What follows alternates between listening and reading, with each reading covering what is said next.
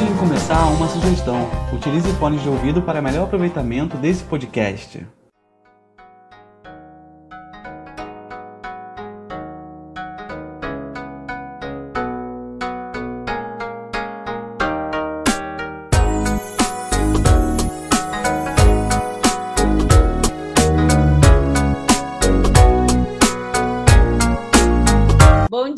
Boa tarde, boa noite. Sejam bem-vindas e bem-vindos ao nosso podcast Geografia para Quê? Hoje é, nós estamos com uma convidada muito especial, uma pessoa que eu estou muito afim de conversar há bastante tempo.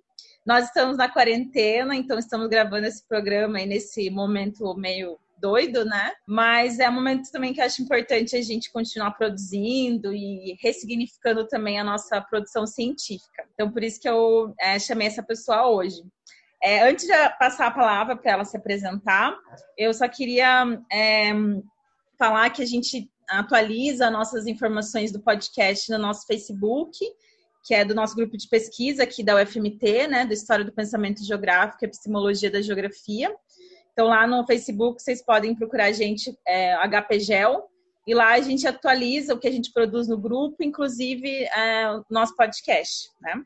Então é lá que a gente deixa as informações atualizadas. Bom, então hoje eu tô com uma pessoa, como eu falei, bem especial, que eu já tô há muito tempo curiosa, né, para dialogar algumas questões importantes, assim, e que se aproximam com o que eu produzo também aqui na, na UFMT, que é a Fernanda.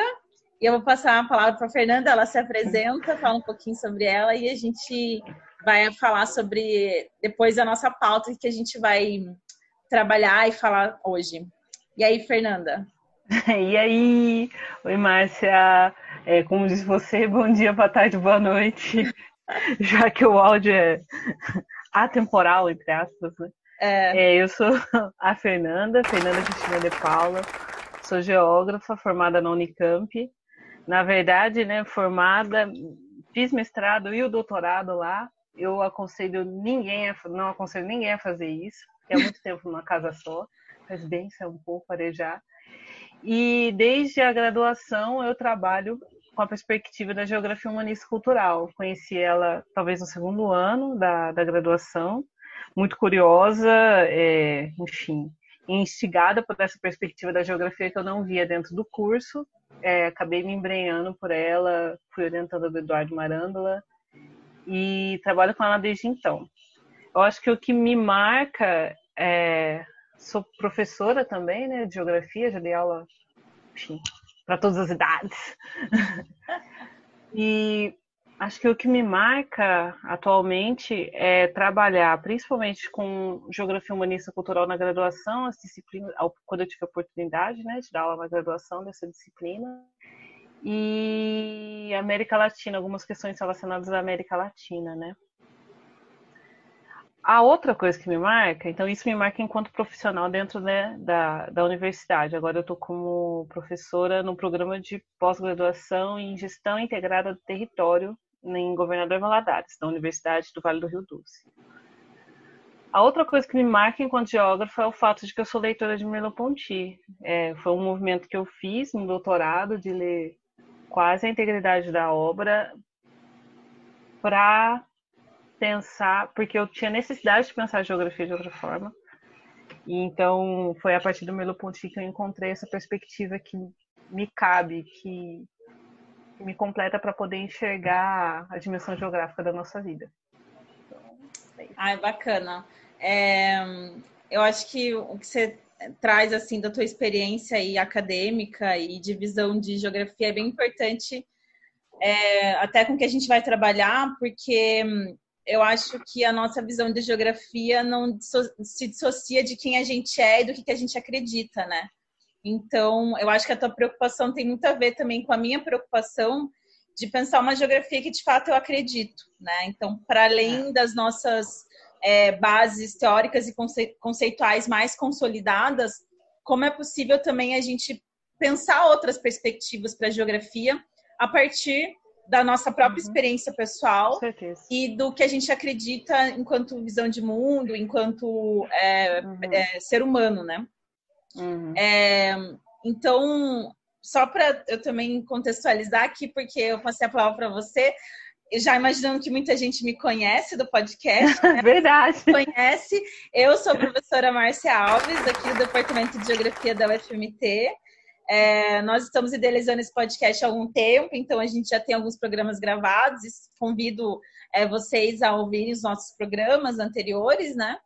É, então, a, a, a, nossa ideia do podcast aqui da UFMT foi um pouco é, de divulgar o que a gente produz aqui no nosso departamento, no nosso grupo de pesquisa, mas também é, trazer esses diálogos com outras pesquisadoras e pesquisadores é, sobre o que essas pessoas também têm produzido, né? Então, a ideia é a gente construir um diálogo também além para além dos muros da universidade, né? E, e buscar outros caminhos para também divulgar o que a gente produz, né? E o podcast foi a nossa intenção foi mais ou menos nesse sentido. Então tem muito a ver também com essa geografia que a gente acredita aqui no nosso grupo de pesquisa, né? Que é uma uhum. geografia de fato vivida, uma geografia que está aí, que não é só a universidade que produz, né? Mas essa geografia da vida cotidiana. E aí pensando nisso que eu queria é, só também é, divulgar o que você tem, você comentou que você né, tem produzido e tal, a gente vai aprofundar nisso, mas só uhum. para é, colocar para o pessoal que está ouvindo uh, que a nossa conversa eu estou baseada especialmente na sua tese né, de doutorado, é, e eu queria Sim. só apresentar aqui o, o, o título né, da tese, que é sobre resiliência encarnada lugar, vivência do desmonte na linha Brasil e em Morro, França, não sei. Morrente. que fala Monré, é isso? Morrentes. Morrentes, ah, tá. É, na França, que você comentou que foi defendida na Unicamp, né? Uhum. E também uh, um texto publicado na revista Geograficidade, que é sobre geopoéticas e a condição corpo-terra. E também aquela sua palestra, né, que, que você também traz algumas questões relacionadas a Merleau-Ponty, é um colóquio sobre Merleau-Ponty, e aí, uhum. como pensar o Merleau-Ponty a partir de uma perspectiva geográfica também, né? É, ou, ou, como pensar uma perspectiva geográfica a partir do Merleau-Ponty, acho que é isso. Bom, e aí para começar a nossa questão, eu gostaria que você é, falasse um pouquinho uh, sobre essa tua, esse teu entendimento sobre o que é o conceito de território, o que é o conceito de lugar, né? É, você já comentou que a tua caminhada foi dentro da geografia cultural e humanista, e de fato você tem uma visão desses conceitos a partir dessa perspectiva, mas eu queria que você explicasse um pouquinho o que é esse território, o que é esse lugar na tua perspectiva e como que eles estão relacionados com essa ideia do vivido. Para mim, o conceito de território ele, responde, ele me ajudava a enxergar muita coisa durante as primeiras pesquisas que eu realizei. Então, eu tenho um carinho muito especial é, em relação a esse conceito, tanto que, se eu tinha esquecido de mencionar, é, tem um artigo em que eu tento traçar, então, como é, um território visto a partir da dimensão vivida tem sido pensado dentro do Brasil. É um artigo que ele é de 2010, 2007, mais ou menos, ele está na revista Geotextos, e ele tenta, ele tenta traçar quem quem no Brasil já passou perto, começou a pensar um território que a gente poderia chamar de vivido, da dimensão vivida, né?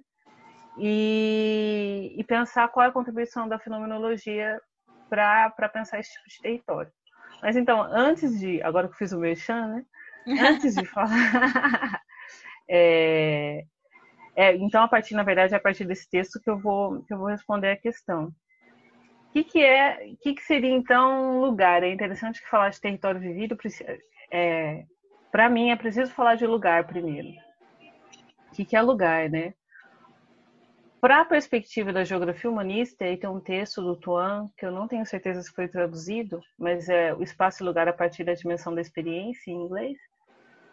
Só que é em inglês o título em que ele coloca que lugar, a palavra lugar, foi pensada enquanto um ponto até é, pós Segunda Guerra Mundial na geografia que se fazia internacionalmente, tanto na Europa quanto nos países de língua inglesa. É um ponto, uma intersecção entre duas retas, é um, é um local, é uma pequena, é, é a pequena escala, e era isso para o Iftuan, para os geógrafos humanistas, a partir dele, que, que eles fizeram? É como se eles pegassem isso que eles chamam de ponto, o jeito como o lugar era visto, né, só como um ponto, geometricamente falando, e aproximasse o olhar e fizesse com que o ponto se aproximasse de uma área. Como se eu desse um zoom. E aí eu percebo que esse ponto não é só um ponto no mapa, mas na verdade essa pequena área, ela é vivida pelas pessoas. Ela é sentida. As pessoas tomam decisão em função do que acontece nesse pequeno ponto. O que acontece nesse pequeno ponto, nessa pequena área, influencia, condiciona a vida dessas pessoas. Então, a geografia humanista é, coloca então que o lugar é essa porção de espaço em que a gente conhece corporalmente, que tem a dimensão do nosso corpo, que é, a gente conhece a lógica, sabe dele porque vive ele cotidianamente.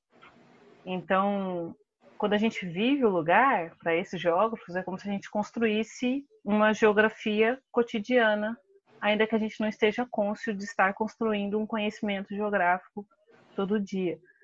É, essa perspectiva, esse jeito de enxergar o lugar, é, eu acho interessante, que é importante, por exemplo, uh, eu lembro de uma praça que eu estudei, que eu, dentro de uma pesquisa, tinha um, tinha um bairro consolidado em Campinas, com muitos prédios, e aí os moradores pediam para ter uma praça. Era uma demanda do, dos moradores. Aí teve um concurso para poder, entre os arquitetos, né, para poder fazer a praça, e um projeto ganhou e fizeram a praça. A praça é toda cinza, com árvores só na borda, algumas poucas árvores. É, os bancos não têm encosto e são blocos de cimento. E é uma praça para enaltecer a água, sabe? Então ela é um, é uma coisa reta, um chão cinza, da onde nos dias quentes brotava água, né? Ainda que fosse interessante porque exalta a água, na verdade a praça passou a não ser frequentada pelas pessoas. Era uma praça. E aí, o que, que aconteceu? É... Que que... Quem que pode tentar entender o que estava acontecendo ali? Uma perspectiva de lugar, uma perspectiva perspectiva de lugar a partir da geografia humanista, entender uhum. como as pessoas se relacionam com o espaço, é, quais são as concepções de praça que existem na nossa mente e a gente não percebe que tem uma concepção pronta que pode ser diferente de outra pessoa. É, o que eu preciso para entender o que aconteceu? Eu preciso saber o que as pessoas sentem em relação ao lugar, o que elas sentem em relação a essa praça, etc. Então, é nessas questões de uma relação mais próxima entre a pessoa e uma porção de espaço que faz sentido pensar lugar, né? O lugar faz brotar essa geografia que é vivida cotidianamente.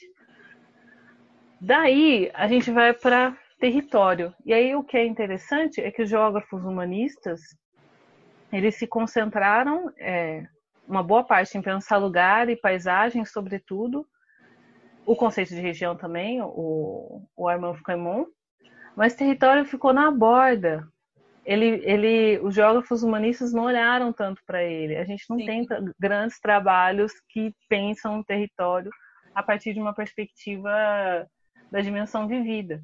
A gente não tem tantos assim, mas tem alguns, né? Mas aí, o que, que, que, acontece, né? O que, que a gente pode falar? Um, é que território, desde, a, desde o surgimento do conceito dentro da geografia, com Hatzel, etc., ele estava sempre ligado ao Estado-nação, né? território é uma porção de espaço que pertence a um Estado-nação e existe um governo que manda, que cria leis que valem nesse território. Então, a, a geopolítica é a discussão do território do Estado-nação, do país. O que uma perspectiva mais humanista e cultural vai pensar é que território não precisa só ser esse cujo poder é o poder legalizado pelo Estado-nação existem outros tipos de poderes. Existem poderes no cotidiano, é, não, não institucionalizados, e também esses poderes conformam territórios, ou seja, uma porção de espaço apropriada, em que o, o agente que territorializa tem mais poder, enfim, controla de uma certa forma a ação ou o que acontece naquele espaço, de uma forma mais enfática ou não.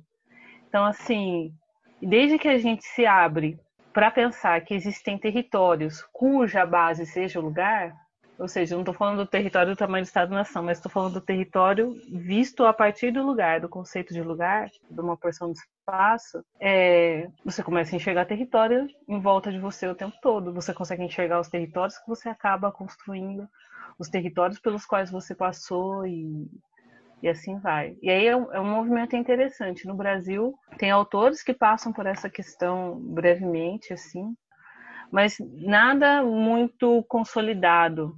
Né? A gente tem, por exemplo, o Hasber, ele não vai falar de território de vida, ele vai falar de, de território com outras escalas também, a partir do Deleuze do Guattari, uhum. mas já é uma perspectiva de território mais voltada para a dimensão do vivido, do que acontece no cotidiano, etc. É, ele trabalha um pouco relacionado com a noção de identidade, né? O que ele Sim. chama de identidade de território. Uhum. É, Exatamente. Ele trabalha um pouco nessa perspectiva cultural, mas ainda, eu, na, minha, na minha leitura, ainda com esse viés é, político muito muito bem é, colocado, assim, ainda muito central, né? Uhum, é, ainda na, na, na outra escala. Sim. Outro texto que é interessante, que não é de um brasileiro, mas foi traduzido e está num livro da coleção do Núcleo de Estudos Núcleo de Pesquisa em Espaço e Cultura do NEPEC da UERJ é o texto do Joel Bonemezon. Ah, sim. Uhum. É, que ele pensa território a partir da cultura e da etnia, que é bem interessante também, desloca o olhar desse território, que seria o território do Estado-nação, para um território que tem uma escala menor e que a base dele é o lugar. É um território,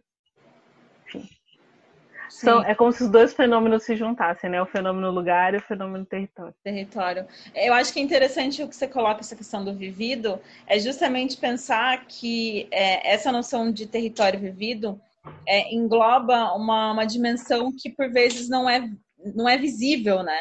Porque às vezes a noção de território na geografia está muito presa a essa noção de Estado-nação, de fronteira, uhum. de um contexto uhum. geopolítico, de fronteiras bem claras, de muros, de linhas que uhum. fazem essas divisões e esses controles de território, mas que essa dimensão do, é, do vivido, ela vai incorporar uma dimensão que é bastante simbólica, né? Você vê que uhum. existem territórios simbólicos. É, territórios que a, primeiro, no primeiro olhar eles são invisíveis, mas quando de fato você se debruça sobre eles e daí coloca uma preocupação geográfica em cima disso, dessa leitura, você consegue enxergar que existem esses territórios aí é, que não são institucionalizados, que por vezes são invisíveis, mas que acontecem, né? Eu gosto uhum. muito de pensar é, não, é, não é bem a leitura também que, que, que, esse autor faz, mas eu gosto muito das problemáticas que o Marcelo Lopes de Souza faz sobre o território, Sim, quando ele vai colocar agora. os territórios, por exemplo, é, os do, do, tráfico de drogas, ou de uhum. como que existem diferentes territórios no mesmo, no mesmo espaço, na mesma porção uhum. espacial, mas que isso é, se diferencia, por exemplo, em função dos horários do dia. Então, uhum. você tem de manhã uma dinâmica de território, à tarde uma outra e à noite outra, numa mesma porção, né? Mas que uhum, esses territórios simbólicos, eles estão ali em, é, em, evidência e estão diretamente ligados com essa noção da, do, do cotidiano, né? Do vivido. exatamente. De um poder que se faz fora do Estado, né? Apartado Sim. do Estado. Uhum, com certeza, ele fala de relações de poder. E é interessante, é, inter... é... você falou dele, eu estava lembrando dele é, quando você falou, eu lembrei também dos trabalhos sobre. Tem uma rede que estuda território numa, numa dimensão. É, vamos colocar assim, para eu não, não, falar besteira, né? Que pensa território para além ou para aquém do Estado-nação, né? Que é a rede de microterritorialidades, acho que eles mudaram o nome, inclusive. Mas tem o Ben-Hur da Costa, Sim. que trabalha com microterritorialidade, principalmente da, é, do, dos grupos da LGBTQ+. Questões de gênero, né? Aham, com uhum. certeza. Isso é super interessante, super, super, super interessante. Revela uma outra cidade, na verdade, né? Um outro urbano, enfim. O espaço vira outra coisa que tem a ver com o que você falou da escala também, né? De, de como que a escala geográfica, ela também é uma, uma questão que a gente precisa problematizar, porque a depender do olhar que a gente é, faz sobre essas porções espaciais, a gente vai ter um tipo de fenômeno, né? Uhum, exatamente. E, e, talvez essas microterritorialidades, de fato, elas não são evidenciadas é, dentro de um poder institucionalizado, mas quando uhum. há uma preocupação, é, inclusive que é o que você tentou é, evidenciar, uma preocupação epistemológica, a gente vê a necessidade de enxergar esses outros fenômenos, né? E aí ampliar a nossa leitura espacial sobre esses fenômenos, né? E aí, pegando essa questão que eu queria já encaminhar para uma, uma, uma, outra pergunta, é, e eu acho que isso vai dar bastante pano para manga, que é exatamente o que você vai colocar de, do conceito, né? De um corpo encarnado, de uma geografia encarnada, né? E aí que já pessoal, o que, que é isso? O que, que é essa geografia encarnada, né? O que, que esse povo está inventando, né? É. Eu não sei. Com certeza. É, é engraçado, né? Conforme você vai falando, vem um monte de coisa na mente, enfim, você tem que segurar o flow, a onda. O que, que, é, que, que seria essa geografia encarnada, né? Acho que, de uma certa forma, na verdade, eu vou contar a história de como tudo isso surgiu. Pronto, acho que é o jeito mais fácil uhum. de, de poder falar. No final do mestrado, imagino, mais ou menos, toda vez que tinha discussão do grupo de pesquisa sobre algum livro, sei lá, e a gente discutia de tudo, né? Desde de textos e livros de geografia até de filosofia, Bergson, né? É, sei lá, questão do tempo. Mas sempre que tinha debate, eu comecei a insistir que a gente tinha que olhar para a materialidade, que a materialidade importava. Eu recebi a alcunha de Miss Materialidade, de Miss Concretude, dentro do grupo de pesquisa. Porque eu só falava assim, não, porque o chão importa, porque porque o formato, sei lá, da praça importa, porque o tamanho da montanha importa. E, enfim, né? Tava fissurada com isso. E aí é, eu acabei conhecendo um filósofo que ele não, não tem publicação dele em português, só em inglês. O Eduardo, ai, não falo muito bem inglês, né? Eduardo Casey. E ele se preocupa em discutir o lugar, é um filósofo que se preocupa em discutir o lugar. E ele discute o lugar a partir do corpo quando eu comecei a lê-lo, em algumas propostas dele por exemplo, de que a gente incorpora os lugares, na medida em que eu passo por alguns lugares, eu acabo levando eles no meu corpo, eu expresso esses lugares, em, enfim, fora deles, né? O que, que é, sei lá, por exemplo, passar pela Avenida Paulista, para mim foi muito impactante quando eu era novinha, a primeira vez, ou aquela, aquele cosmopolitismo enorme, eu acabei levando um pouco daquilo comigo, né? É, ele fala que a gente incorpora os lugares, mas que os lugares também podem nos incorporar, né? Um lugar pode se tornar uma outra coisa na medida em que meu corpo o habita e o apropria, etc. E aí eu comecei a parar de falar que era materialidade e tentar responder todas as questões geográficas a partir do corpo. É porque o corpo importa, o corpo importa, o corpo faz diferença na hora de pensar certas questões. E aí, na verdade, uma das questões também era território. Porque, por exemplo, é...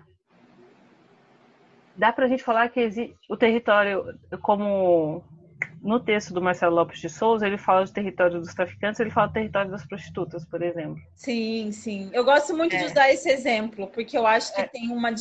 É, essa, essa leitura que ele faz, ela tem várias dinâmicas aí inclusive a uhum. dinâmica de gênero, né? Enfim, uhum. a dinâmica do corpo do ponto de vista é, do corpo enquanto uma mercadoria, mas do corpo enquanto uhum. uma, uma, uma, questão filosófica, enfim.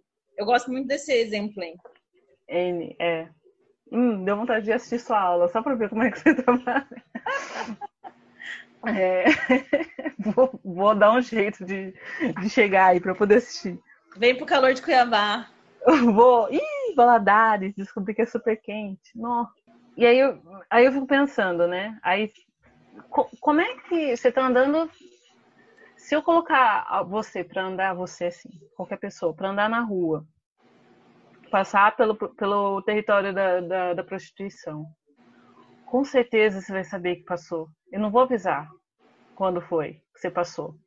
Eu só vou colocar você na reta e fazer você passar. Vou falar onde é o território da prostituição. Ainda que você não saiba as fronteiras exatamente, você sabe quando você estava lá. Sim. E aí você sabe porque você teve um frisson no corpo, porque você olhou em volta e falou, opa, tem coisa diferente acontecendo. Você sabe porque de repente você se sentiu acanhado, você não sabe qual é a lógica do que, tá, do que tem em volta. Ou é, você viu coisas que você nunca tinha, o que você não costuma ver. Quer dizer, você sabe que você passou por um território porque teu corpo deu vários sinais. Essa é uma das entradas, né? Uhum. Então eu fiquei pensando, na época em que eu saí da mesma materialidade para pensar o corpo. O corpo é central, eu só sei o espaço a partir do corpo. Tudo, aí eu, eu ficava pirando, tudo que eu sei de espaço e de geografia passa pelo corpo. Bom, né? pelo menos da geografia que a gente vive cotidianamente. E aí eu fui tentar passar perna no meu orientador. Eu estava trabalhando na época que eu fazia o doutorado.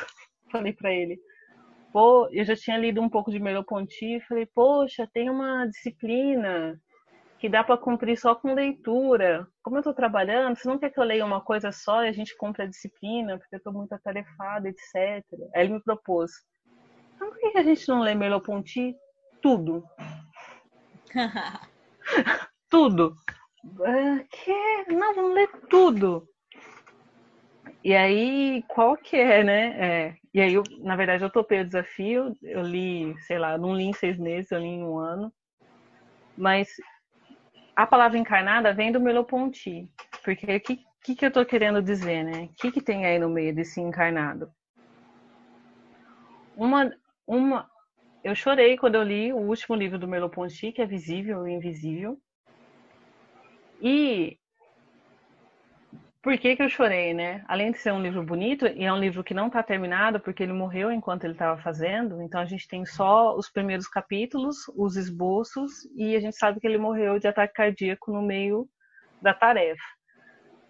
Toda a filosofia dele, de uma certa forma, todos os livros dele são atravessados por uma questão, a de que o que é material não está separado do que é imaterial do que é concreto não está separado do abstrato.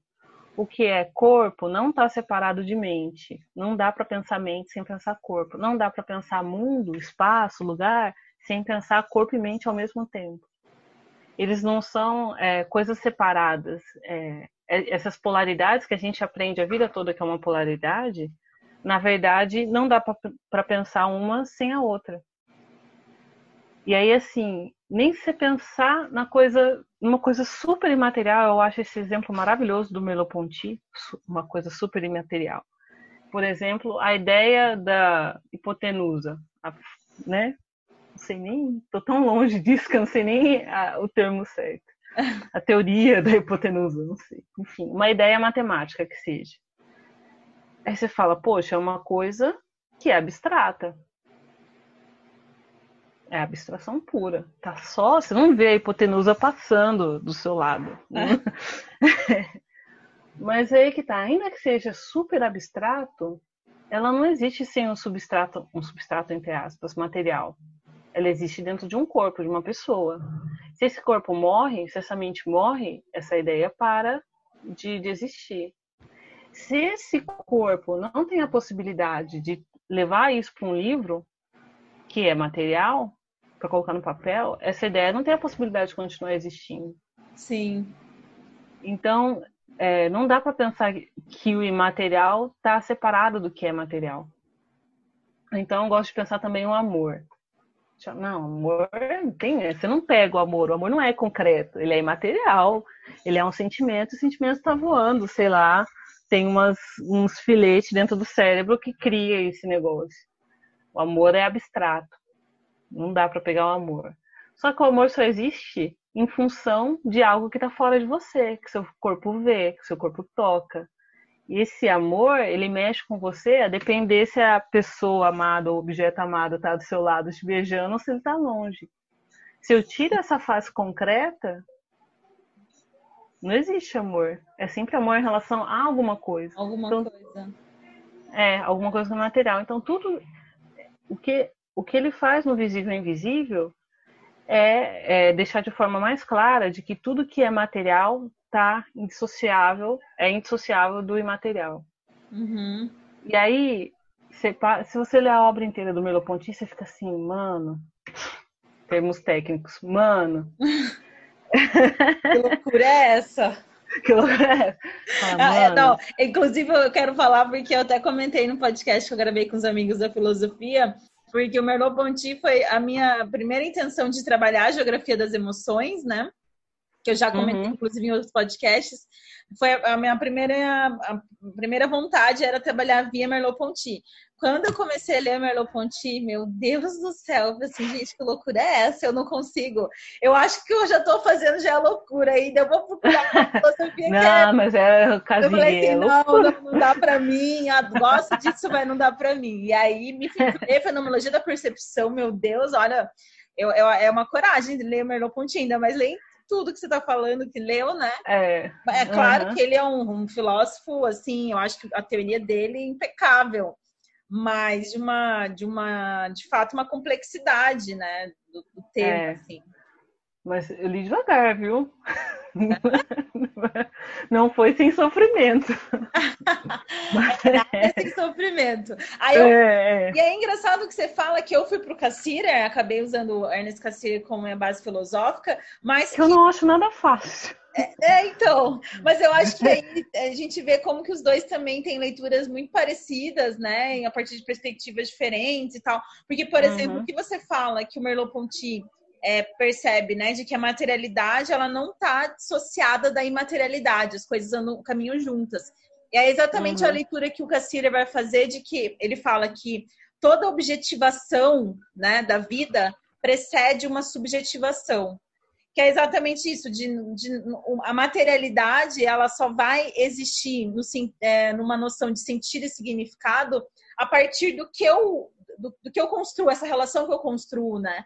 Uhum. Que é aí que eu queria que você falasse, e você já comentou, mas é que eu queria que você falasse que é justamente o que você fala de que essa relação do corpo, do ponto de vista do espaço, né? E aí que você vai usar uhum. o conceito, os dois conceitos de corpo-lugar e corpo-território, é exatamente essa insociação entre os corpos, corpos fenomenais e os lugares.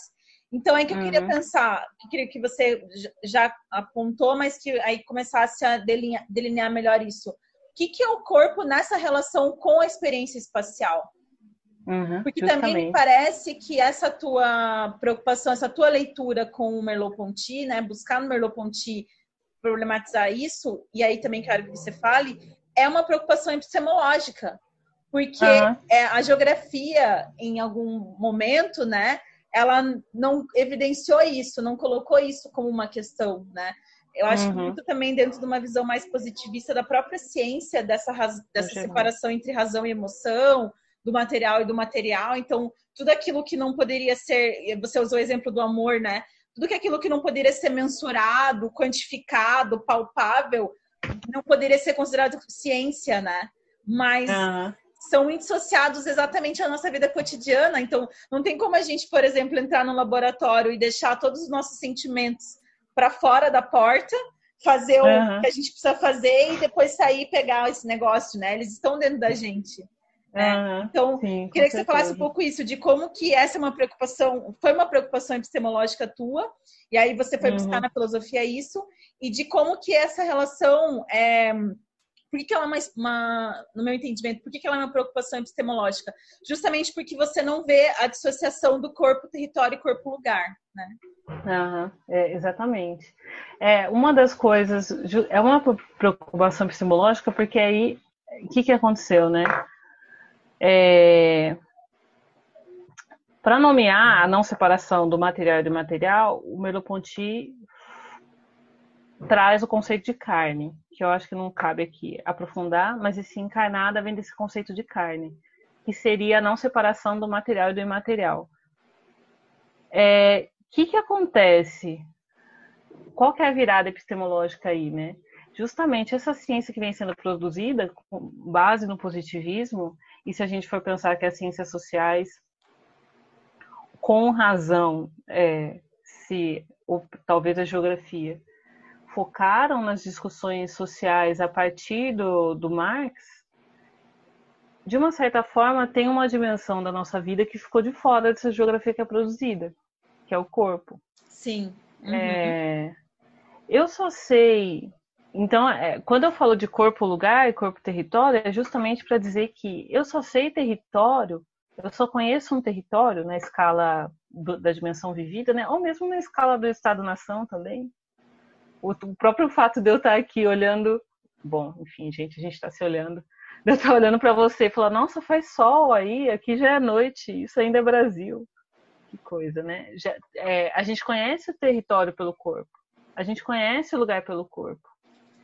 E se a gente conhece lugar pelo corpo, o que, que a gente está deixando de pensar quando a gente não coloca o corpo nos nossos trabalhos, quando a gente não olha para o corpo? O que está ficando de fora da nossa compreensão da realidade quando a gente não atenta de que é, a geografia que se desenrola cotidianamente se desenrola a partir do corpo. O corpo tem um papel dentro dela. Uhum. Então, quando é, na tese eu procuro pensar que o corpo não está separado do lugar, me baseando no Merleau-Ponty, é que se acontece algo no lugar, é sempre já acontecimento no corpo. Se acontece algo com o corpo, é sempre já, você falou de subjetivação, né? É sempre já um acontecimento para o lugar também. Uhum. Isso traz, então assim, é, eu estou dizendo que eles são indissociáveis. Isso traz vários problemas, por exemplo, de redação. É, porque aí, ou, ou, mesmo um problema de metodologia. Isso que eu porque falo, eu tô... desafio metodológico, que eu quero que depois você aborde sobre isso. porque aí, é... como é que, por exemplo, eu estava estudando a linha, né? Ocorreram mudanças no bairro que chama Linha, aqui no Brasil em Campinas, São Paulo.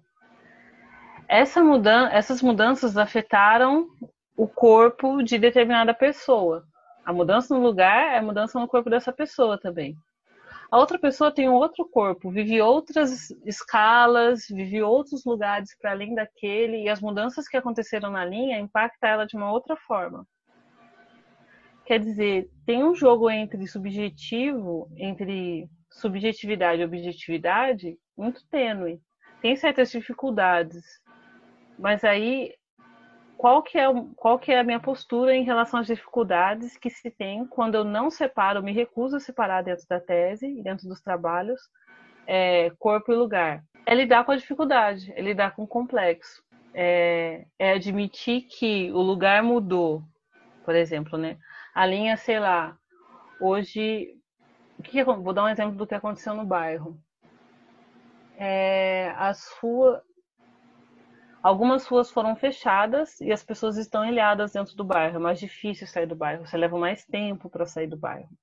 Essa mudança no bairro é mudança no corpo da pessoa, é mudança na vida na pessoa. Nos deslocamentos, né? Nas relações uhum. sociais, nos encontros, exatamente. enfim. O que eu posso fazer ou não, exatamente, exatamente.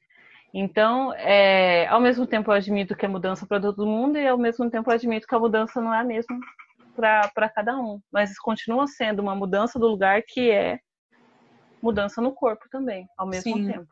E isso que você fala é interessante, que é pensar que é, as, as experiências elas são diferentes, mas uhum. a gente tem em comum o que a gente pode pensar, uma, uma mediação ou um veículo para viver essas experiências que é o corpo. Todos nós temos uhum. isso, né? Uhum. É, então, que é também fazendo um paralelo com o que o Cassirer vai trabalhar, que é o que ele fala da nossa capacidade enquanto seres humanos de construir símbolos para explicar a realidade, né? Então, uhum. é, ele fala que isso é exatamente a, a, condição universal do que é ser ser humano, né? Então, embora eu, enquanto uma mulher é, ocidental, que mora no Brasil, mora em Cuiabá, eu tenho um tipo de construção cultural, um tipo de, de entendimento sobre o mundo, né? Diferente de você, uhum. né? Que mora uhum. no mesmo lugar, que também é no mesmo lugar, não, no mesmo país, que é uhum. mulher também. Mas é, a, o nosso veículo, a nossa mediação com o mundo acaba sendo a mesma, que é o corpo, mas essas experiências são diferentes. Que aí que eu quero que você entre também, é, não sei, é, eu, eu, não sei se eu estou te atrapalhando na, na não, né, pensamento, mas é que você vai falando, eu quero puxar, que é exatamente o que eu queria é, pensar, essa geografia encarnada é, do ponto de vista da, do cotidiano, mas você já deu alguns exemplos, mas aí pensar que é exatamente o que você problematiza, que é pensar uhum. é, essa noção de, da geografia encarnada a partir. Até eu quero fazer uma, uma, um comentário aqui, uma das, uma das suas falas na tese, que você fala o seguinte: minhas formas de conhecer e pensar as problemáticas aqui presentes, né, no caso da tese, assim como minha prática geográfica, elas são inseparáveis do meu próprio eu, corpo-mundo, né? E aí eu uhum. queria que você é, falasse um pouco exatamente do que você, é, essa tua preocupação tem a ver também com essa noção de uma geografia do corpo negro, né? Dessa noção de uma experiência da negritude. Então, uhum. é, queria que você falasse um pouco sobre isso. Eu devia. Eu tô acostumada com, com ver as pessoas com quem eu tô falando, né? Com quem a gente está acostumada a ver com as pessoas com quem a gente está falando. Esqueci que as pessoas vão escutar aqui. Sim. E aí eu esqueci de falar um ponto importante, que eu sou uma mulher negra. E eu acho que é ainda mais do que isso. Eu sou uma mulher negra de 1,80m. Eu sou uma mulher negra de 1,80m, de cabelo crespo que está comprido, do jeito que um crespo pode ser comprido. Então eu devo alcançar um metro e quase 90. Uhum. e eu, eu, ainda bem que você, fez, que você falou disso, porque eu acabei me perdendo um pouco. Mas uma das coisas de pensar uma geografia encarnada, de pensar que o corpo não é separado do lugar, que o território, é, se eu vivo um território, ele é insociável do meu corpo e do corpo dos outros também é que quando eu olho, eu saio da escala do Estado-nação, de uma escala maior, e começo a olhar uma geografia vivida, uma geografia vivida desde o corpo, eu começo a perceber que a minha experiência geográfica, a minha experiência de cidade, a minha experiência de rural, a minha experiência de espaço público, a minha experiência de espaço privado, enfim, qual, qual que seja é, a porção de espaço que a gente queira tematizar. A minha experiência desse pedaço de espaço é indissociável do corpo que eu sou. E aí o que chama a atenção, se eu estou olhando para corpo, o que chama a atenção é que se eu estou discutindo mobilidade, uma coisa. Se eu estou discutindo mobilidade, muitas vezes os, as, os artigos, os, as, o que as pessoas pensam sobre mobilidade é pensando numa pessoa de 1,70m com 75 quilos. E se eu sou gordo? E se eu sou gorda? Como é que eu penso mobilidade? Uhum. Como é que eu penso, sei lá, ciclovia? Como é que eu penso ônibus? Tem acesso para todo mundo? E aí? Se é, eu sou, sei lá, se eu tenho um metro e. Se eu tenho dois metros, que, que cidade é essa que eu vivo? Se eu sou mulher, que cidade é essa que eu vivo? é muito engraçado. Meu pai passou a vida tentando evitar que eu entrasse em botecos. Porque eu sou mulher. Que experiência, então, de cidade é essa de uma mulher? Hoje, enquanto uma mulher adulta, eu adoro boteco. Sim. Que cidade é essa? Ao mesmo tempo, me parece que alguns é, tem certos pontos da cidade, estou pensando em cidade porque eu vivi sempre em cidade, né? tem certos pontos da cidade que em certos horários eu não vou passar. Uhum. É outro percurso, é, é, outra relação com os lugares, porque eu sou mulher. Sim. Eu tenho medo de ser. Enfim. E eu uso sempre esse exemplo para pensar a geografia das emoções, né? De como que as emoções, e aí tem a ver até com o que você coloca também na tese, que você fala em todo momento, né? Eu sinto, né? Eu uhum. sinto as coisas. E esse uhum. sentir, é, ele necessita de uma mediação corporal, o corpo é que sente essas coisas, né? Uhum. Então, é, é, uma, existem fronteiras do invisível ali que, que a gente é, vivencia e o corpo sente exatamente isso, né? Você gosta de. Eu gosto muito de usar esse, esse exemplo do boteco, porque eu falo muito sobre isso. Eu gosto de boteco também, eu gosto daqueles botecos uhum. fuleira, assim, mas eu sinto que o meu corpo, enquanto uma mulher, não condiz com aquele espaço né? Uhum. Condiz em vários aspectos. Então, é, eu não me sinto à vontade de vivenciar esse espaço, né? É, assim como, por exemplo, é, eu gosto muito de usar o, o, exemplo do medo. O que, que é o, o medo, né? Na, viver a cidade, viver o medo. E o medo tem acompanhado muita gente nesse momento de quarentena, né?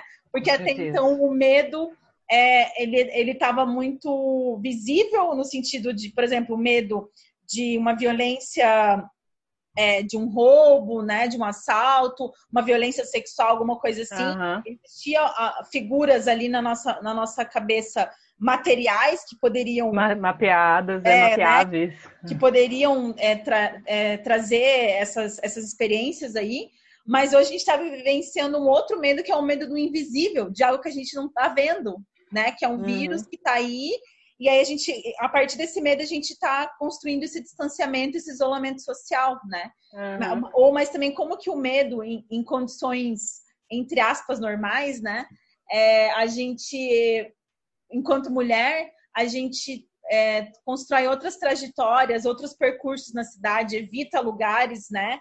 Em detrimento de uhum. outros. E aí também entra uma outra questão que não é só ser mulher, mas aí, por exemplo, o que é ser uma mulher negra? Né? Com certeza. De, e aí eu, você usou como exemplo na, até na palestra é, você falando da, tua, da, experiência da tua família, do seu irmão, é, uhum. experiência no shopping, né? Então, por mais que a gente possa, por exemplo, colocar é, que a nossa experiência como mulher é uma, é uma questão de gênero, mas a gente tem uhum. uma diferença, né? Sim, que é uma outra questão que alguns, alguns autores vão debater, que é a discussão interseccional, né? As intersecções, uhum. essas camadas que nos diferenciam também. Uhum, é. E que aí que vai refletir, então, na, na vivência de cidade, né? E é interessantíssimo de cidade, de espaço no geral. E é interessante o que é ser um corpo negro, né? Já que a gente já está indo para essa é, seara. Porque tô, é, me lembrando de um professor meu, e olha que eu já sou, né? Não sou exatamente novinha, mas um professor que compartilhou o artigo de uma estrangeira que descobriu para que, que serve o elevador social no Brasil. Hum. ela não tinha entendido, ela estava morando no Brasil, tinha um elevador de serviço social, ela achou que o de serviço era para carregar coisas. Ela não entendeu. O dia que ela entendeu, que foi um dia em que uma empregada não quis subir com ela no elevador, é, porque era o elevador de social, né? Ela ficou chocada, foi um soco no estômago, ela ficou super incomodada. Aí eu pensei, é, mas tem uma outra dimensão dessa história do elevador social. Eu, enquanto mulher negra, e uma mulher negra, né, que, enfim, entrou na universidade, começou a se relacionar com pessoas que moram em lugares que tem elevador social e elevador de serviço, me vi muitas vezes sendo é, com um porteiro sugerindo que eu devia pegar o elevador é, de serviço. serviço. Porque eu sou negra, né? O, o que mais, né, poderia estar acontecendo? Ou é, do susto que é algumas pessoas, os moradores, entrarem no elevador social e topar com uma mulher negra de 1,80m lá dentro. Eu, ve eu vejo no rosto deles, eu uhum. vejo no rosto das pessoas. Ou mesmo, e aí talvez não seja nenhuma não é uma experiência negativa, né? Porque na verdade tenho visto sorrisos. Eu comecei a trabalhar há pouco tempo na Univale, então sou uma professora nova lá. E tô lá dentro da sala dos professores, no, no, na, né, na sala que eu tô ocupando. Aí as pessoas têm entrado, topado comigo e levado um susto. Mas elas assustam porque eu já olhei em volta. Entre os professores, não tem negros entre os dirigentes não tem pessoas negras. Quer dizer, é, cada vez que eu estou num espaço de liderança, de professora, de poder, etc, de poder, eu sou um susto. Uhum. Eu sou uma emoção. Eu, eu causo uma emoção nessas Sim. pessoas. Então, isso que eu queria comentar também, que você fala que o ser negro conforma destinos. Então, a, a, a corporeidade negra, ela vai conformar um destino específico, né? Que é que uhum. você, você dá como exemplo. E aí a gente vê como que isso, de fato, tem uma materialidade, porque é, o que é conformar destinos aqui? É exatamente você ser negro, o destino de você usar um elevador social e de serviço já está traçado, né? Tá é usar o elevador de serviço. Independentemente uhum. se você está numa condição, por exemplo, como uma empregada doméstica ou como uma professora doutora, né? Uhum. E aí que você Exatamente. fala também, é, você, você coloca duas dimensões do sentir, que é uma, você sente, você percebe que as pessoas te olham com, com, com um olhar diferenciado, né? Uhum. Um olhar de susto. Então você sente isso. E as pessoas também sentem uma coisa específica com a tua presença, né? Uhum. Exatamente é pensar essa, essa questão do, do sentir, né? De como que essas emoções, né? Elas, elas são mediadas pelo corpo e elas funcionam nessa relação intersubjetiva, né? Elas uhum. precisam desse diálogo do eu e do outro para que as coisas elas possam acontecer, assim. Uhum. Com certeza. E isso, na verdade, isso acaba revelando, não sei se eu estou até me adiantando, mas isso revela muito da gente, do que a gente é. Você falou de presença, é uma coisa que eu queria pensar a partir do Melo Ponti, o poder da presença, né? É, eu não sou, como eu falei lá na, na, palestra, eu não sou um susto quando eu estou dentro do ônibus lotado. Eu não sou um susto para ninguém quando eu estou no ponto de ônibus da favela. Sim. Eu não sou um susto se eu estiver servindo alguém atrás do balcão. É... E aí, com o que, que a gente não está se assustando? Uhum. Essas coisas estão no nosso cotidiano e, e, a gente não percebe. Eu acho que o papel de uma geografia que se desencarnada, em que quer olhar o que acontece, quais são as emoções que esse corpo vive, que ele sabe, que ele conhece, o que, que ele está falando para a gente que a gente não olha direito. Uhum. Uhum. Né? Que passa despercebido, é, no, enfim, no, no dia a dia. Isso que Mas você fala, a minha leitura também é de como que essas experiências do corpo, né? E aí colocando é, é, em debate exatamente essa experiência da negritude, é, é um pouco de entender como que é, no cotidiano são construídas espacialidades específicas em função desse corpo. No exatamente. caso, por exemplo, uma espacialidade da exclusão, da marginalização, uhum, que é o que você fala. Uhum. Eu estar no ponto de ônibus ou estar no, é, no, no, no, é, no ônibus lotado, né? Essa espacialidade é, é, é, é, colocada como uma normalidade, né? Uhum. Mas aí quando você rompe essa espacialidade do cotidiano e vai pensar outros espaços, vai ocupar outros espaços, é, é, esse corpo, né? Ele vai, essa geografia encarnada, ela vai é, ser construída em outros espaços, né? Ex uhum. exatamente é, essas questões colocam em, são colocadas em evidência, assim, e que a gente de fato não enxerga, né? Assim, uhum. do ponto de vista acadêmico, né? Inclusive, Sim. quando a gente enxerga, isso às vezes é rechaçado, é colocado como uma não ciência, é colocado como. é marginalizado. Então, a gente tem essas no marginalizações geral. em vários aspectos, né? Aham, com certeza.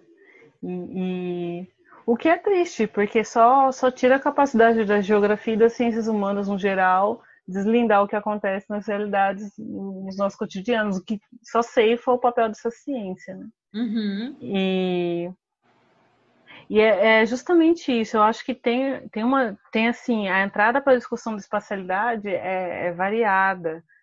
Por exemplo, se a gente for pensar o, é, o corpo de um adolescente negro.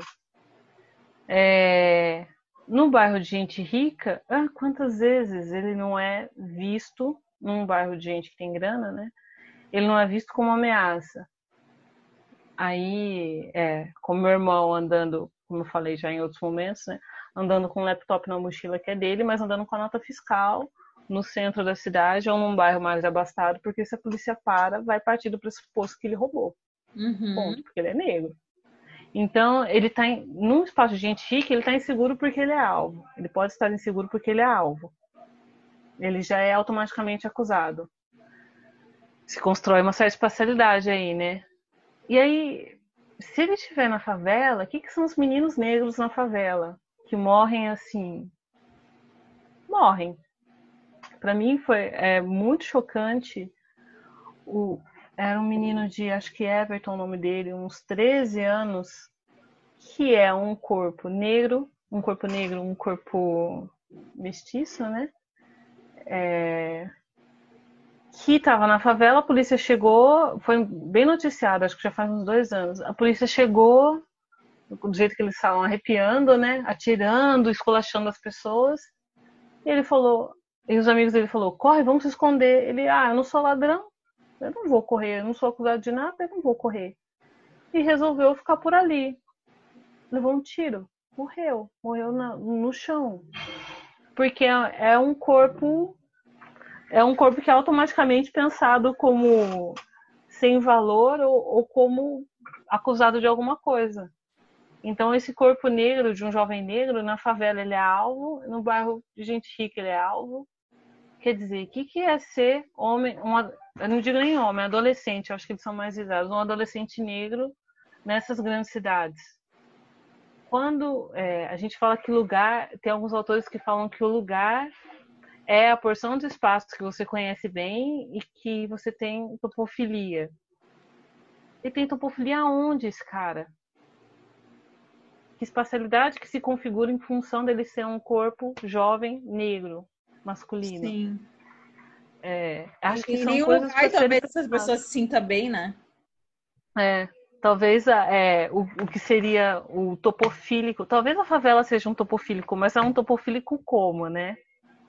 E eu acho que é isso que é interessante quando você fala de emoções, e você, você é, quando você falou sobre ser mulher né, e estar tá no boteco, eu acho que é isso que é interessante que as pessoas entendam. A emoção ela não é, ela não é não é causa e efeito, não é uma emoção só, não uhum. é gostar ou odiar.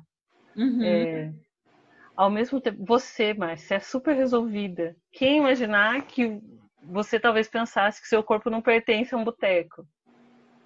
Né? Então, assim, ao mesmo tempo que você falou que você quer estar no boteco, mas ao mesmo tempo a gente. Eu também, é a mesma coisa para mim eu quero estar num boteco, mas dependendo do boteco eu não me sinto confortável. Uhum. Porque tem vários sinais de que o meu corpo não pertence àquele espaço. Mas às vezes, se a gente tivesse com um homem do lado, né? Vai. Isso, isso seria muito facilmente resolvido, né? Aham, uhum. aham. Uhum. Não é doido? Então, o que está acontecendo aí uhum. para fazer, né? Para conformar essas espacialidades? Sim. É. Então, e aí, isso que você coloca, estou colocando vários exemplos aí, né? É, tem a ver também com que eu acho que pensar essa geografia encarnada, e você fala em vários momentos também da tua produção, é, e, e, quando eu vi isso, eu falei, gente, é exatamente essa geografia das emoções que eu penso, que é, é pensar uma geografia encarnada, é o que você fala de colocar em evidência essa dimensão sensível, do uhum. sentir, da, da espacialidade, da vida cotidiana e tal. Uhum. É, e, e, aí, como que, de repente, pensar essa geografia encarnada, pensar essa dimensão sensível, é de fato pensar uma geografia mais democrática, mais inclusiva, uma geografia Exatamente. que é, coloque em evidência é, é, esses corpos marginalizados, essas uhum, discussões marginalizadas, né?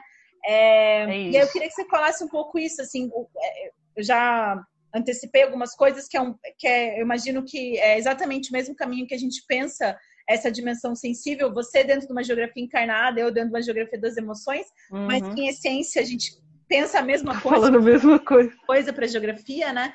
Eu queria uhum. que você uhum. falasse um pouquinho isso, como, como, como você vê essa possibilidade de pensar essa dimensão sensível na geografia. E aí um outro questionamento é, é eu acho que é o que mais talvez pega a gente em trabalhar com essas é, perspectivas, que é o desafio metodológico disso. Sobre pensar esse pensamento a partir da dimensão sensível, né?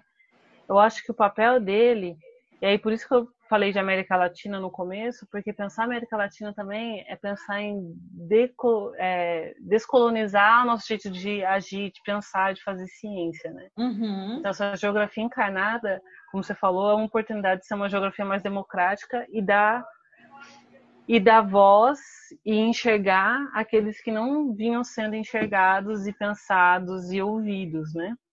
Isso de um lado.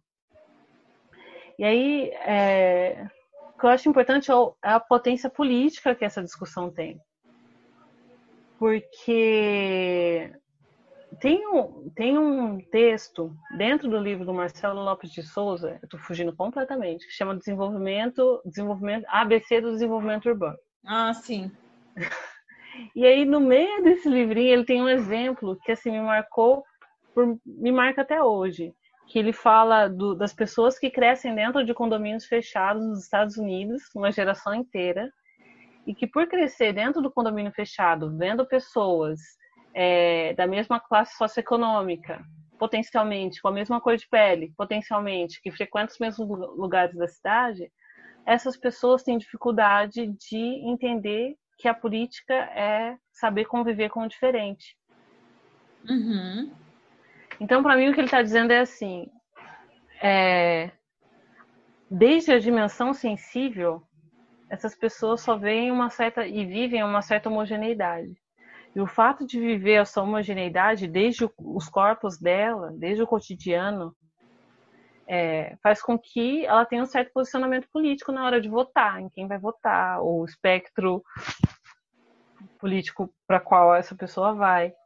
Eu fico pensando, se isso, se isso procede, né? Se isso procede, é, de que os lugares que eu frequento, é, as pessoas que estão nos lugares em que eu frequento, podem me fazer entender o mundo de uma certa forma e me fazer me posicionar politicamente de uma certa forma, o que que a gente está deixando de, de de entender da realidade na medida em que a gente não aborda o que as pessoas estão vivendo e como essa vivência impacta a, as decisões políticas delas. Né? Uhum. É, por isso que eu gosto de perguntar para as pessoas onde elas frequentam o quê? Qual lugar? Que lugar que ela gosta de frequentar? Que lugar ela não gosta de frequentar? Por quê?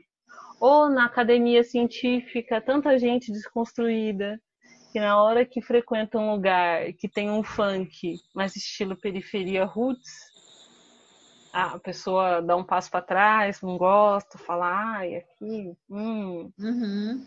O que está acontecendo? Não tô, não tô endemonizando essas pessoas. Eu também não amo todos os lugares do mundo. Eu estou querendo dizer o que está acontecendo. Tem certos lugares que eu também não gosto de frequentar. O que está acontecendo? O que, que isso diz sobre mim, sobre política? Sim. É... é um exercício de reflexão crítica mesmo, né? É. Exatamente sobre eu e o mundo, sobre o meu corpo no mundo, sobre o que eu sinto, né? Então, uhum. é, é, é, de fato essa dimensão sensível é, é um pouco esse olhar é, interior, assim, dessas experiências. Uhum. E aí, é, de como que isso está relacionado com o mundo, né? Sim. É, não sei se eu respondi o que você tava, o que você tinha mencionado, mas enfim. Não, eu queria que você falasse um pouco desse desafio metodológico de trabalhar é. com essas temáticas, que é uma coisa que eu sinto bastante em trabalhar. É, é, na verdade, dentro da perspectiva é, da geografia é, cultural e humanista, esse é o nosso grande desafio, né? Inclusive, é, as nossas pesquisas, por vezes, são questionadas pelas, pelas próprias Justamente. outras áreas da geografia é justamente porque a gente inclui essas dimensões e que às vezes a gente precisa dar conta metodologicamente, né? Uhum. É, então, às vezes, teoricamente, as coisas estão muito bem resolvidas, mas aí como pensar do ponto de vista empírico, né? De ponto de vista de construir uma reflexão metodológica também. E eu queria uhum. que você falasse um pouco sobre isso, né? De repente, até o que você. É, o caminho que você escolheu para tentar resolver esses problemas na tese. Uhum, ótimo. É, eu, quando tenho que falar sobre metodologia e, e, trabalhar a partir de uma dimensão, né, a partir de uma abordagem humanista, eu gosto de enfatizar é, duas coisas, duas, talvez. Uma delas é não existe metodologia perfeita e não existe perspectiva que consiga abarcar o mundo todo. Uhum. Eu tenho que partir, eu parto do pressuposto de que de uma certa forma, é como se a ciência fosse uma brincadeira é, de tentar enxergar o mundo de diferentes formas e nenhuma, nenhuma das formas está completa. Então, é, eu paro do pressuposto de que a minha metodologia eu a crio e eu tento, tento lidar com o fato de que haja coesão entre ela e o meu objetivo. E nisso ela já se basta, né? Mas aí um outro ponto também é, é, que as pessoas questionam tanto a gente, quando a gente está falando, vai falar que vai trabalhar com uma dimensão sensível, porque a gente cresce inconscientemente criado dentro de uma perspectiva de que ciência é a ciência positivista, né? Uhum. Só aquilo que a gente pode somar e calcular é que é objetivo. Então, uma das coisas que eu me preocupo em, em, em buscar dentro do, das metodologias, que as minhas são principalmente trabalhos de campo e entrevista semidiretiva, é de buscar uma intersubjetividade. Na verdade, é uma coisa que você passou, você passou pela discussão do que seja intersubjetivo, né? E para mim é o ponto no qual aquilo que se acredita que é objetivo e aquilo em que se acredita que é subjetivo se encontram. Uhum. Porque ainda que. O que eu estou querendo dizer com intersubjetividade? Ainda que cada um seja um sujeito, tenha é, os seus sentimentos, a, a, sua forma de enxergar o mundo, etc., a gente ainda conversa sobre esse mundo. O fato da gente conseguir se comunicar sobre esse mundo, de conseguir entender, entre aspas, né, o outro, diz que, de uma certa forma, uma subjetividade extrema não existe uma coisa idiosincrática não existe. Sempre tem um ponto de confluência. Uhum. Então, quando eu estou trabalhando, por exemplo, eu tenho, eu estou pesquisando um, uma questão que aconteceu numa cidade pequena, lá na França, Morrengues. Ainda que eu faça entrevistas individuais para saber como as pessoas se, se relacionam com o lugar, para tentar entender que, que estão esses corpos lugares com pessoas diferentes, eu tento buscar aquilo que é intersubjetivo. Aquilo que várias pessoas comentaram, às vezes elas acabam é, falando de um mesmo processo, é, ou tendo uma mesma sensação, e, enfim. Então, eu tento trabalhar com essa, com essa intersubjetividade. Uhum. E uma outra coisa também, ah, enfim, acho que é isso. É admitir que não tem metodologia perfeita e que na verdade o pensamento tem que coincidir com ele mesmo.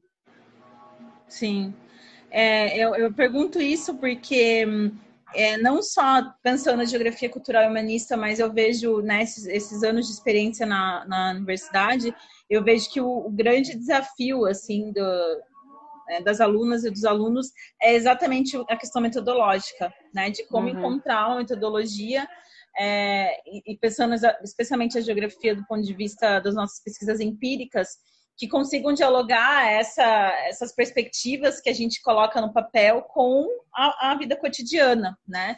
Uhum. E por isso uhum. que eu vejo que essas, essa leitura que a gente tem de uma dimensão sensível, né, de evidenciar essas experiências subjetivas, elas são transversais na geografia, então não são questões que ficam presas à geografia cultural e humanista, né? Uhum, Eu acho que é, um, é, uma potencialidade que todas as áreas da geografia podem ganhar muito com isso, né?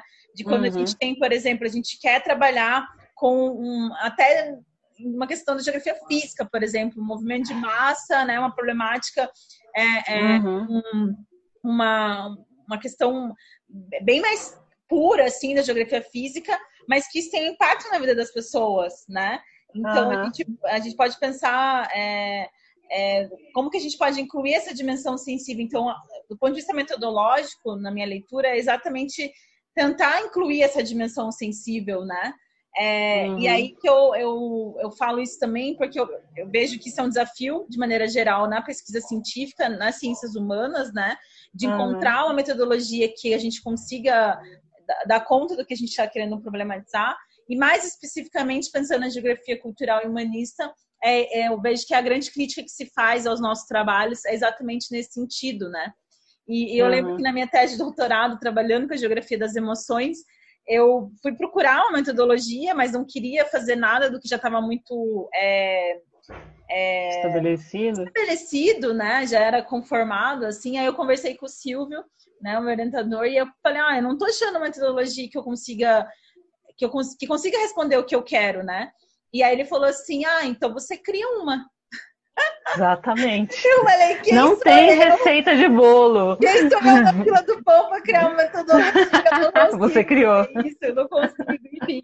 Mas é, esse é o desafio, né, de fazer ciência. Eu é. acho que, inclusive, também eu vejo que os grandes ataques que as ciências humanas elas é, têm sofrido, né, e, especialmente no contexto brasileiro, passa um pouco por isso, né? Porque às com vezes certeza. a gente quer trabalhar com essas dimensões marginalizadas na ciência, a gente busca alternativas metodológicas e a gente é questionado sobre isso, né? Porque assim, uhum. é, eu falo, né? O que, que é você fazer uma, entrev uma entrevista como você fez na sua tese, que foi também o que eu trabalhei, eu trabalhei com, é, com, com entrevista narrativa, né? Então, uhum. que eu chamei de uma pergunta geradora, então foi uma única pergunta e a, a narrativa vai se estruturando a partir disso. É, mas assim, aí você vai pensar em termos né, do, numéricos, quantitativos, produtivistas, o que, que uma, duas, três cinco, seis entrevistas que foi o que eu fiz, o que, que isso representa no universo da é. ciência, né? Mas aí que a gente vê exatamente o que você fala, né? De como que as pessoas elas têm experiências diferentes do mundo, mas tem alguns pontos que se encontram.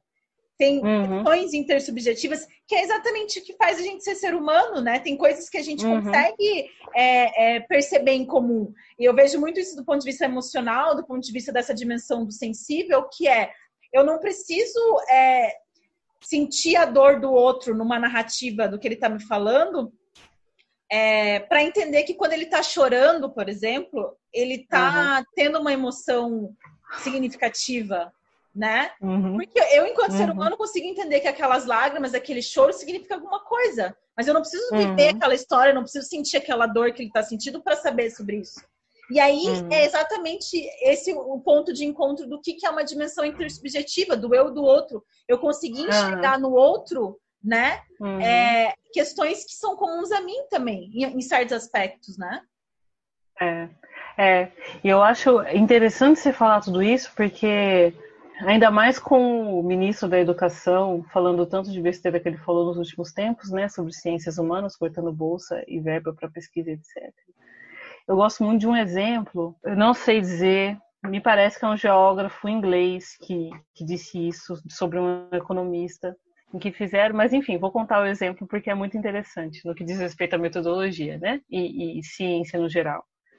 Se fez um estudo de economia clássica positivista durante a Segunda Guerra Mundial e aí percebeu que, do ponto de vista da economia, de produção de riqueza, circulação e etc., as mulheres eram um custo. Então, elas não produziam e custavam muito. Então, se elas tivessem, todas as mulheres da Inglaterra, estivessem dentro de um prédio, caísse uma bomba em cima desse prédio e todas morressem, ia ser lindo para a economia. Uhum. É, é, ia baixar custo, ia sobrar riqueza, ia ser maravilhoso. Do ponto de vista de uma, né, usando uma metodologia positivista e com um olhar positivista, beleza. Todas as mulheres morreram, a gente está com um lucro danado, vai dar para construir mais avião e jogar mais bomba, por exemplo. Uhum. No entanto, isso não parece certo para alguém isso. O fato, da, é, o fato da gente sentir que não está certo, que matar todas as mulheres não seria uma opção cabível, significa que tem uma parcela da realidade que está para além da, dos números, para além do, de somar e subtrair, uhum. que essa economia positivista não enxerga. Sim. Então, eu preciso de ciências humanas e sociais para poder explicar essa pra parcela explicar da realidade. Isso. Sim. Uhum. E acho que esse exemplo que você dá cabe exatamente nesse momento que nós estamos vivendo da quarentena, né? Uhum. Que é exatamente o é. embate é. entre escolher economias ou escolher vidas, né? E aí uhum, até teve é uma é palestra, eu não conheço muito o trabalho de um, acho que um biólogo que tem ganhado um, um pouco de espaço para dialogar sobre isso, acho que é Atila o nome dele, e ele fala, é, ele falou um pouco exa exatamente sobre isso, assim, né? A gente é, não adianta a gente querer viver, a gente viver um momento que não existe mais, né? É, não adianta a gente uhum. querer pensar questões econômicas, né, num contexto que não existe mais, porque a gente está com esse problema hoje que é o coronavírus, que é um vírus, uhum. né? Uhum. E aí não, uhum. não, me parece muito razoável ter que decidir entre economia e vidas, né? Porque as coisas elas não, elas não, elas estão em patamares diferentes, né? A gente está partindo de uhum. pressupostos completamente diferentes. Então, uhum. eu acho uhum. que não é nenhuma opção você pensar que a economia é mais importante do que as vidas das, das pessoas, né? Nossa, é, é, é isso. Verdade. Não tinha nem. É, é verdade. Mas eu acho também que às vezes o que a gente pensa parece tão óbvio, né? Mas para alguns. Como é que as outras pessoas. É.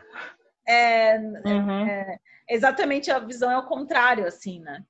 Uhum. É uma coisa muito complexa que a gente está vivendo, mas eu acho que a ciência, é, e, e é, o que o Atila fala também, um pouco que eu vi, assim, ele fala exatamente de, de que esses ataques que nós vivemos às ciências humanas, né, e, e, nesse momento do coronavírus tem se evidenciado muitas pesquisas científicas, aquela coisa mais, aquela visão que a gente tem de ciência, de laboratório, de fazer experimento, não sei o que, não sei o que mas ele fala, ele quanto um biólogo, né, que experiencia esse tipo de relação com a ciência, ele fala um pouco de, da importância que as ciências humanas têm para explicar um outro lado da questão, né? Que é explicar exatamente as desigualdades sociais. Então, você falar, fique em casa, né?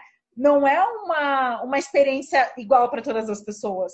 Uhum, Às vezes, para algumas pessoas ficar em casa é uhum. exatamente uma violência, é exatamente a morte, é exatamente é, é, o caos, assim, né? Uhum. Enquanto um grupo né, de pessoas estar em casa, de fato, estar segura, estar bem, que é um pouco essa noção até que eu tenho trabalhado com alguns alunos de arquitetura, que é um pouco essa noção do que, que é a casa, do que, que é o, o lar, né? Do que, que é uma uhum. infraestrutura que abarque essa experiência, que não é igual uhum. para todas as pessoas. E que a gente está falando assim, o que, que é você falar, fica, fique em casa para as pessoas que estão na Europa, e o que, é você falar ficar em casa para as pessoas que estão no Brasil? Que é que você falou de, de colocar em evidência a experiência América Latina, né? Uhum. Então, é, até um exemplo que eu pensei, é, tem um documentário que eu gosto muito que chama Tem Gringo no Morro, é, então, Adoro. É, eu tenho um pouco da experiência de como que são os gringos, né? O turismo, safari urbano, né? Nos, nas favelas e nos morros do Rio de Janeiro.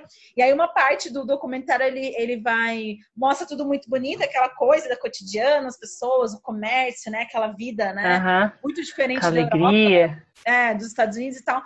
E daí um, uma das partes o rapaz pega e fala assim: é, eu quero te mostrar uma coisa. Aí caminha com uma pessoa bem nos, bem nos é, vielinhas, bem nos assim nos bequinhos mesmo, e aí vem aquele cheiro uhum. de esgoto, né? E ele fala assim: isso uhum. é uma coisa que o roteiro, o safari urbano não passa. Mas você imagina que uhum. pessoas que moram nesse bueiro, né, né, nesse, nesse beco, nessa, nessa vielinha, tem que sentir esse cheiro de esgoto 24 horas por dia. Então a gente pensa, o que, que é pensar, o que, que é pensar estar em casa, né? Para essas uhum. pessoas agora nesse momento de isolamento social né? Hum, então, exatamente. É, é, são coisas que aí que tá. Eu acho que as ciências humanas, né? A gente tem que defender o nosso, o nosso papel, é exatamente evidenciar essas coisas, né? Então, assim, uhum. enquanto os cientistas colocam, é precisa ficar em casa, opa, pera, pera lá, mas ficar em casa, para algumas pessoas é isso, para outras pessoas é isso, e blá blá blá, e a gente evidenciar uhum. essas desigualdades, né? Uhum, desse momento. Com certeza. Uhum, que é exatamente o que a gente comentou em toda a nossa conversa, que é essa geografia Ao longo dela toda. Né? Uhum. Essa vida, essa geografia do cotidiano, né? Que não tem exatamente. dados quantitativos que expliquem o cheiro do esgoto lá na uhum. favela. Uhum. É, o é. que é ficar em casa, assim, no meio de uma comunidade, de uma favela que tem 6 mil pessoas, que é maior do que muita cidade. O que, que é ficar em uhum. casa? Sim. Enfim, é, é, é isso. Tem toda uma, tem toda uma dimensão a ser pensada. Tem todo, a gente vai ter que lidar com isso quando sair desse, dessa quarentena. Eu acho que é as ciências humanas e sociais que vai dar conta de, de pensar essas questões. É. Embora é a gente às vezes né, não, entregue, não entregue pesquisas muito imediatas, né? É. A ideia da uhum. ciência é bem. Inclusive, eu conversei com alguns colegas uma visão de ciência bem arcaica, bem positivista, bem tradicional, que fazer ciência é produzir dados, né, de um dia para noite. Uhum. E às vezes uhum. essas problemáticas que a gente é, coloca, elas são problemáticas que exigem um tempo de reflexão, de análise, né, de não são de maturação, né, de maturação, uhum. exatamente. Inclusive porque a gente parte de um pressuposto filosófico, né, e fazer filosofia é, é, é, é. coisa milenar, né? Uhum. Que uhum. não fim, que nunca. E talvez seja esse o propósito da vida, né? Da gente construir. É, é a vida é uma, é uma, filosofia, né? Que acho uhum. que precisa colocar essas questões em evidência. Bom, eu queria deixar agora o espaço para a gente finalizar o que você quiser falar e para a gente encaminhar para algumas indicações de leituras ou de outros materiais que possam é, contribuir um pouco a mais com o que a gente é, discutiu uhum. hoje. Indicações da Geosfera. Eu eu tô aqui com um livro na minha mão, falando em materiais, né? É um livro de poesia de uma escritora, ela chama Luby Prats, e o livro chama Um Corpo Negro. Eu devo dizer, por que esse livro né, me, me pega tanto? Eu conheço a Luby, né? Na verdade, eu participei de um projeto de literatura junto com ela. Ela foi minha editora durante algum um, um período. E o que, que, esse um corpo negro, na verdade, é uma trajetória dela se descobrindo negra, né? Embora não esteja escrito com todas as palavras. E, são poesias e versos que colocam, para mim é muito geográfico, colocam em questão o que é ser um corpo negro dentro da cidade. o que é ser um corpo negro nesse país, Brasil. É... Então, para mim, o livro da Luby Prats, que é da editora Nos Outros, é, é basicamente não dá para falar um produto de uma geografia encarnada, mas está associado de uma geografia encarnada, de alguém que seja negro no Brasil. Uhum. É muito bom, eu aconselho muito. Eu acho que isso, essa tua é, essa tua indicação é interessante porque também é a gente pensar de como que a literatura também, essa geografia está aí nessa literatura, né? Às é. vezes é até ficcional, assim, mas que a gente consegue chegar também a essa geografia. Uhum. É, eu queria indicar também, em, em, a ver com isso, né? Uma música, eu não lembro, eu acho que eu indiquei já em outro podcast, mas acho que vale a pena é, indicar novamente, que é uma, uma cantora que eu gosto muito, que é a Luigi Luna, que é uma cantora né, da Bahia, e ela tem uma música que chama Um Corpo no Mundo, e é exatamente essa experiência de ser um corpo no mundo e de ser uma mulher negra no mundo, né? E aí uhum. ela fala uma das coisas que eu acho que é a essência dessa, dessa música, né? Que ela fala que é, eu sou um corpo, um ser, um corpo só. Tem cor, tem corte e a história do meu lugar. Então, é, é, exatamente essa geografia encarnada, né? E ela fala que eu sou a minha própria embarcação, eu sou a minha própria sorte. E, ela, e a música fala exatamente essa a travessia, né, do corpo negro pelo mar, né?